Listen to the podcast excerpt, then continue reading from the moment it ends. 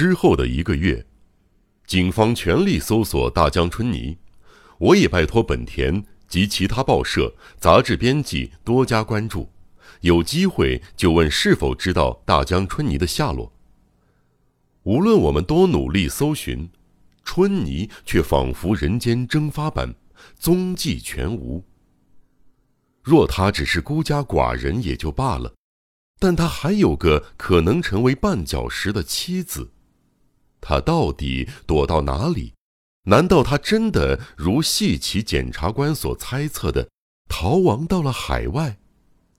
奇怪的是，六郎离奇死亡后，恐吓信也不再寄来了。或许是春妮害怕警方追查，决定先暂停杀害镜子的计划。全心全意躲起来了吧？不，不，聪明狡诈如他，不可能没预料到这种情况。那么，他现今应该还潜伏于东京一隅，静静等候杀害镜子的时机才是。向谢警署警长命令手下的刑警调查春妮最后的住处上野樱木町三十二番地附近，像我之前做过的。不愧是专家，在刑警的不懈努力下，终于找到了春妮搬家时雇佣的搬家公司，由此追查到他的下一个住处。结果，得知春妮离开樱木厅之后，搬到本所区柳岛厅、向岛须崎厅等地，他的居住环境逐步恶劣，在须崎厅落脚的房屋简直就像是临时搭建的工棚。坐落在两家工厂之间，脏乱不堪。他一次付清了好几个月的房租。当刑警前往调查时，房东还以为他一直住在那里。警方进入屋子里后，发现什么家具也没有，满地灰尘，无法判断这里是什么时候开始变成空屋的。警方一一查访附近邻居及工厂员工。由于这一带居民不喜欢管闲事，问了半天也问不出个所以然。至于博文馆的本田，本来就喜欢这一类稀奇古怪的事情，随着事态逐渐明朗，他更加投入、积极地参与调查。他选定之前与春妮碰过一面的浅草公园为中心点，趁着催稿的空当，玩起了侦探游戏。首先。他想到春妮曾经做过发广告传单的工作，便跑去浅草附近的两三家广告公司，调查是否有人雇佣疑似春泥的男子。麻烦的是，这些广告公司一忙起来便不雇人，连浅草公园附近的流浪汉也不放过。当他们换上衣服工作，按日计酬，因此，即便是详细描述外貌。那些人还是没有丝毫印象，只是肯定本田所见的应该是流浪汉这一点。于是，本田接下来改成在深夜前往浅草公园，仔细检查树荫下的每一张座椅，或者故意到流浪汉出没的廉价旅社留宿，与房客攀交情，四处询问是否见过貌似春泥的男人。可惜的是。他花了如此多的功夫，却连一点线索也没找到。本田每周都会到我的住处一趟，聊一聊他是如何费尽心思。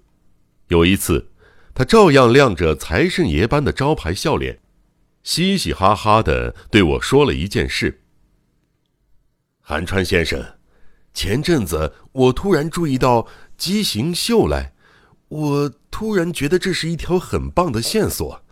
最近各地不是正流行蜘蛛女之类只有头颅没有身体的杂耍畸形秀吗？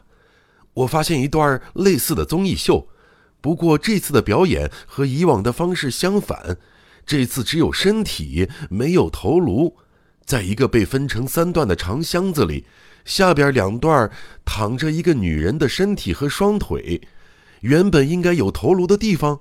却却什么也没有，也就是说，这个长箱子里躺着一个没有头的女人。这个无头女是活生生的，因为那女人的手脚偶尔会动一下，看起来既恐怖又性感。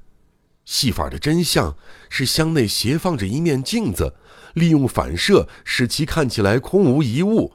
说穿了，倒也挺幼稚的。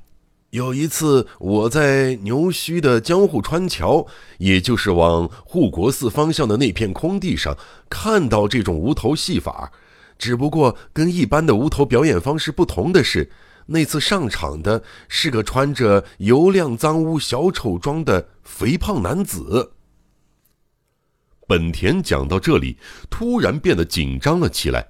仿佛接下来要讲什么重要事情似的，抿紧了嘴，确定我被挑起好奇心后，又开始讲了下去。您懂吧？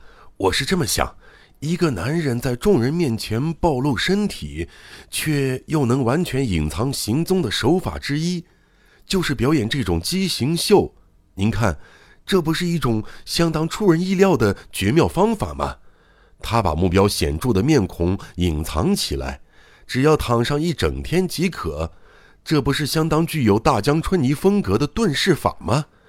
特别是大江春泥自己也很喜欢写关于畸形秀的小说，哎，他最喜欢这一类稀奇变态的事情了。然后呢？我觉得本田如果真的发现春泥的下落，以目前的态度，似乎也太冷静了。便催促他继续讲下去。所以我马上跑到江户川桥那里，幸亏那儿还真在表演畸形秀啊！我买了票，推开木门走进去，站在那个无头肥男面前，想方设法一窥究竟他的长相。后来我想，这小子总不可能躺一整天不上厕所吧？于是我便耐着性子等他上厕所。不久，现场观众几乎都离开了，只剩我一个人。我继续等着，结果箱子里的无头男突然啪啪啪的拍起手来。我正觉得奇怪，负责解说的男子跑到我面前说：“表演暂停，中场休息时间，请我们先行离开。”我感觉机不可失，一离开，立刻偷偷绕到帐篷后面，从帆布的破布往里面偷看。果然，无头男在那个解说员的协助下，从箱子里爬了出来。当然了，哎，头还是好好的在他脖子上的啊。他跑到观众席的一角，哗啦哗啦的撒起尿来。刚才的拍手啊，你说好不好笑？竟然是上厕所的信号啊！哈哈哈哈哈！你在说相声啊？少开玩笑了。我故作生气，本田立刻收起笑脸，辩解说。哎，没有了，呃，结果长相完全不一样，真是太失望了。哎，不过啊，真的很辛苦哦。说这个故事，只想告诉你，我找春泥，我到底费了多少心思。只是一段小插曲，却是我们搜索春泥的真实写照，就像这样，完全不见一丝曙光。不过，在此必须先交代一件不可思议的事。我觉得这件事或许能成为解开事件谜团的关键。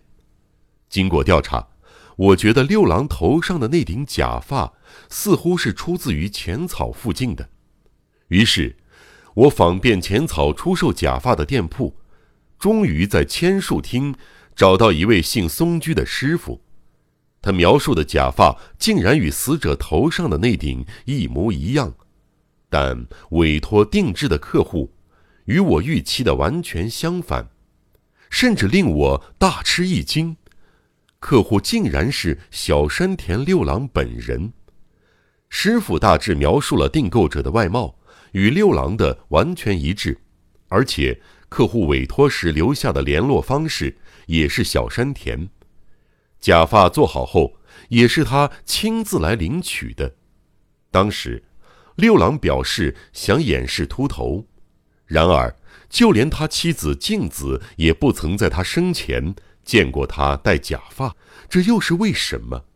我怎么想也解不开这个不可思议的谜团。正如本文开头提到的，静子与我在博物馆偶遇时，得知我是他喜欢的推理小说家，当时就已对我颇有好感。之后，我们之间又陆续发生了那么多奇奇怪怪的事情，关系日渐紧密。到现在，他会把我当做唯一依赖的对象，实为理所当然。但是，像这样一天到晚见面，特别是看到他已成了寡妇，原本觉得那遥不可及、虚无缥缈的苍白的热情，夹杂着一触即失的性感魅力，带着生动的现实色彩向我袭来。特别是有一次。